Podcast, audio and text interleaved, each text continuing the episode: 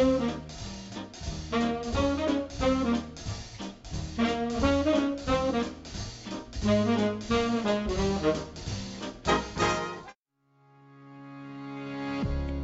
¿qué tal? ¿Cómo están? Bienvenidos al podcast de esmigastro.com.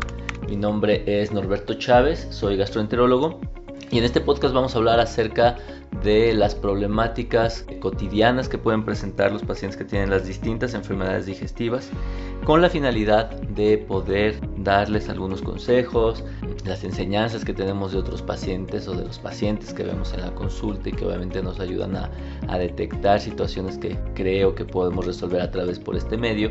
Y lo que no buscamos es que tengamos información para tomar malas decisiones o para que tomemos decisiones como el automanejo o el autodiagnóstico. Este podcast busca finalmente que todos tengamos información útil, que la busquemos aquí, no en lugares donde no siempre se tiene información científica que es útil y que incluso puede ser peligrosa. Así que sin más les doy la bienvenida al podcast de esmigastro.com.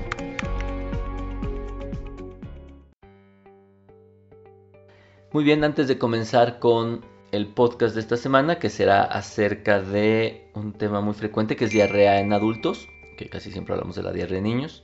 Los invito a que descarguen el podcast y lo reciban de manera automática. Esto lo pueden realizar principalmente de dos maneras. La más sencilla es en aquellas personas que tienen algún dispositivo de la marca Apple, o sea, un iPad, un iPhone, un iPod todavía.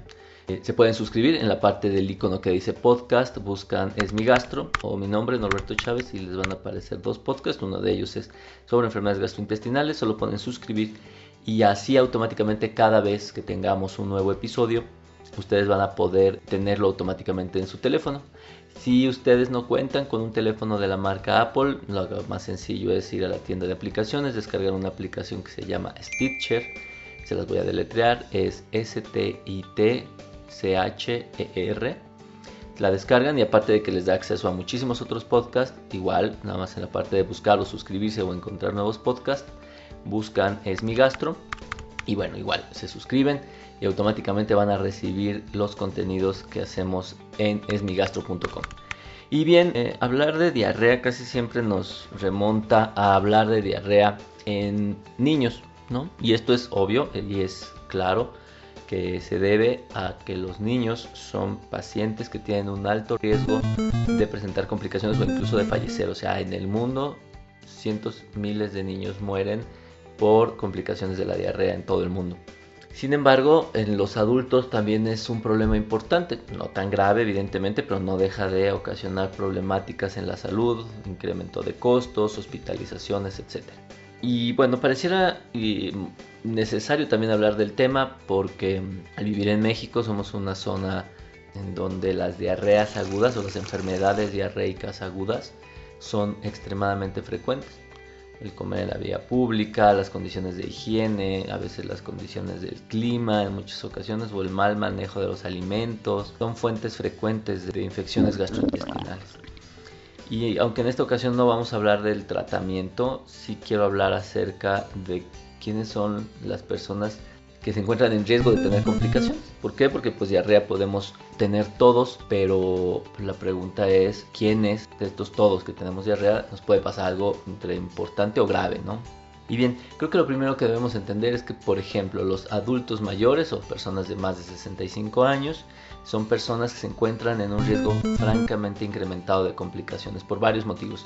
Número uno, su sensibilidad a la deshidratación ya no es tan buena, entonces ellos pueden tolerar, por llamarlo de alguna manera, la deshidratación por más tiempo, pero estar deshidratado por más tiempo también es deleterio. Es decir, el paciente va a presentar las complicaciones propias de la deshidratación.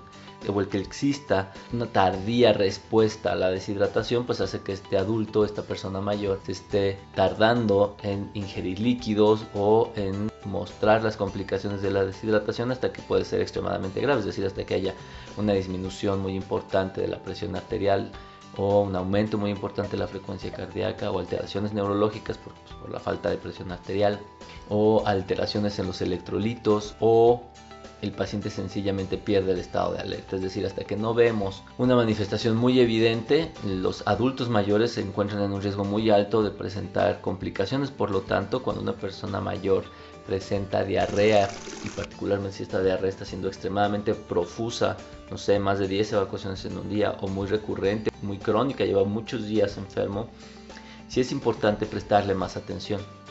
Y esto va de la mano a otros factores de riesgo que ya se pueden presentar o no a una edad mayor, por ejemplo la diabetes o la hipertensión, particularmente si estas dos enfermedades no han estado bien controladas por mucho tiempo.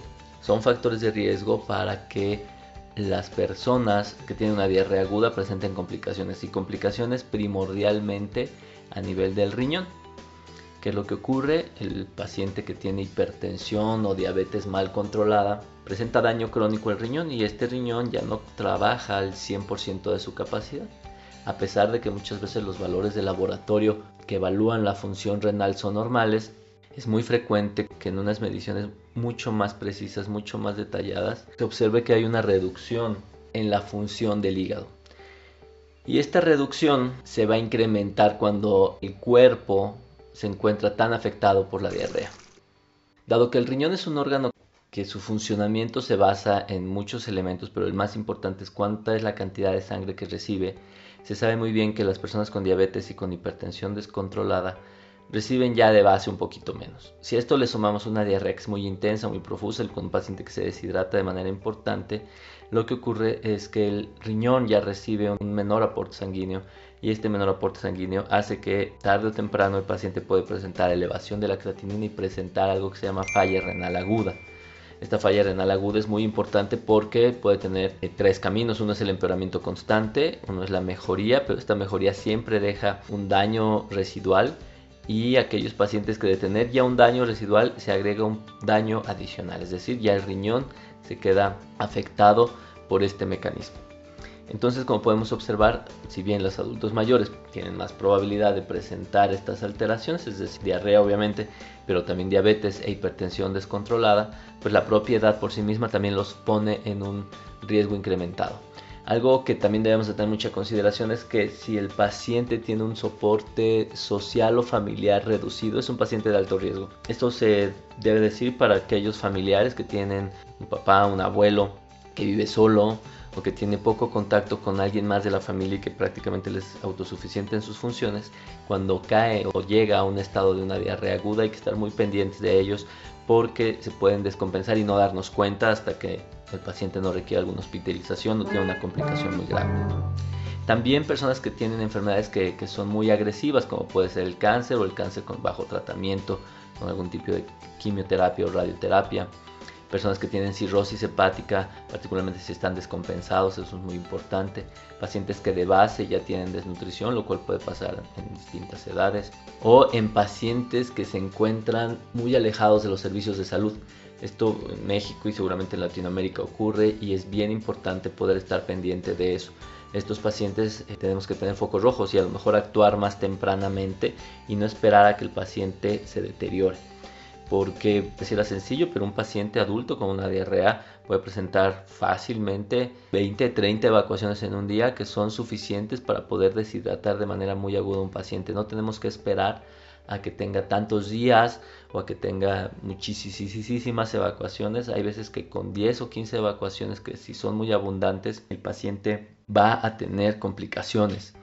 Esto se los comento porque justamente durante estas últimas dos semanas he tenido muchos pacientes adultos con diarrea aguda que se han complicado y su complicación primordial ha sido elevación de la creatinina. La creatinina es una sustancia que se elimina a través del riñón y que obviamente cuando se acumula y se eleva sus niveles en sangre pues indica que el riñón no los está elevando correctamente. Y en muchos de estos pacientes se tardaron varios días de hidratación intravenosa para poder lograr que otra vez la creatinina se estabilizara, ya no siguiera subiendo y en algunos pacientes esta creatinina ya se quedó elevada, no a los niveles tan graves como al inicio, pero no regresó a la normalidad en estos pacientes.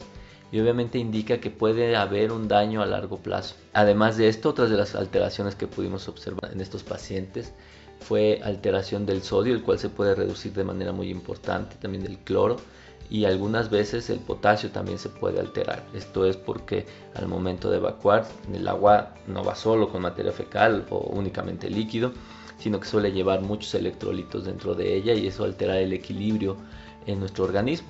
Y en uno de estos pacientes en edad avanzada, la alteración en los electrolitos, en este sodio y potasio, así como una disminución en la presión arterial, fueron suficientes para que el paciente presentara alteraciones neurológicas, es decir, presentó depresión del sistema nervioso, que finalmente la historia fue que hasta que sus hijos notaron que después de tres días de no hablarles o, tener contacto con él lo fueron a buscar y estaba en su casa con alteraciones neurológicas ya desde hace mucho tiempo. Y entonces por eso creo que es bien importante que si bien todos podemos padecer una diarrea aguda y la verdad es que en el 90% de los casos esto va a ceder de manera espontánea, es bien importante que si tenemos algún familiar o nosotros mismos tenemos alguna condición que nos pueda favorecer al desarrollo de una enfermedad complicada, hagamos todo lo posible pues, por estar al pendiente de nuestro familiar o nosotros avisar a nuestra familia de nuestra situación médica, acudir al médico, incluso tempranamente es preferible mejor una visita cuando no se siente uno tan mal que ya cuando está en condiciones lo suficientemente graves o como lo fue para estos pacientes en donde la hospitalización es el único tratamiento seguro y adecuado para estos pacientes. Eso es lo que menos se quisiera en un caso con diarrea. Y sin duda algo que no debemos dejar pasar es que cualquier diarrea que dura más de tres días, cualquier diarrea que se agrega fiebre, cualquier diarrea que tiene vómito, vómito que no permite la hidratación correcta y finalmente las evacuaciones diarreicas con sangre son indicaciones obligadas de ir a visitar al médico y muy probablemente indicaciones de hospitalización. Y si a esto le sumamos los factores de riesgo que ya les comenté previamente, pues evidentemente puede incrementar la posibilidad de que las cosas no salgan tan bien o no salgan como queremos y que haya complicaciones a largo plazo. Así que bueno, con esto terminamos el podcast de esta quincena, esperando que les sea de utilidad.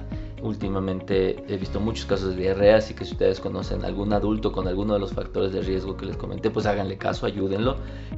No tengo más que agradecerles por escuchar este podcast. Espero que nos escuchemos en las próximas emisiones.